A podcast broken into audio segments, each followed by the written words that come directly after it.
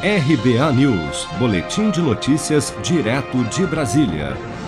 Ainda sem confirmar se será candidato a presidente no ano que vem, o ex-presidente Luiz Inácio Lula da Silva voltou a afirmar que, se voltar ao poder, pretende regular os meios de comunicação no país, mas garantiu que a sua proposta não irá censurar a imprensa.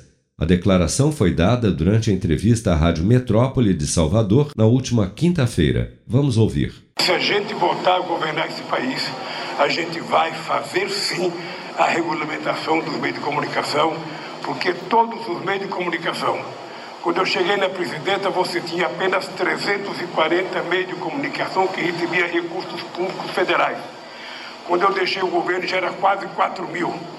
E ainda acho que nós fizemos pouco, porque é preciso fazer mais, valorizar, sabe, os pequenos jornais, valorizar os pequenos rádios, valorizar as revistas, valorizar os pequenos jornais, ou seja, é preciso tornar a informação mais plural e mais competitiva. Vai ser bom para o país, vai ser bom para a economia e vai ser muito melhor e mais saudável para a democracia.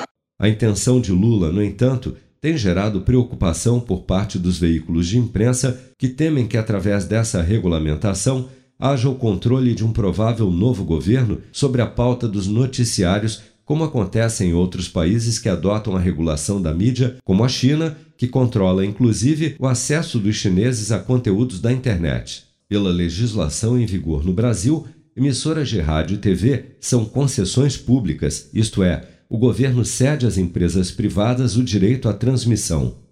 Defensores da regulação da mídia argumentam que os artigos previstos na Constituição sobre o tema não foram regulamentados pelo Congresso, ficando aberta a possibilidade de controle pelo Estado do conteúdo veiculado, sob pena de perda da concessão, a chamada censura, algo que de fato ainda não acontece no Brasil. Ainda. Se você quer começar a investir de um jeito fácil e sem riscos, faça uma poupança no Sicredi.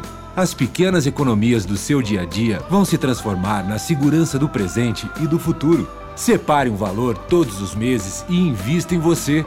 Poupe com o Sicredi, pois gente que coopera cresce. Com produção de Bárbara Couto, de Brasília, Flávio Carpes.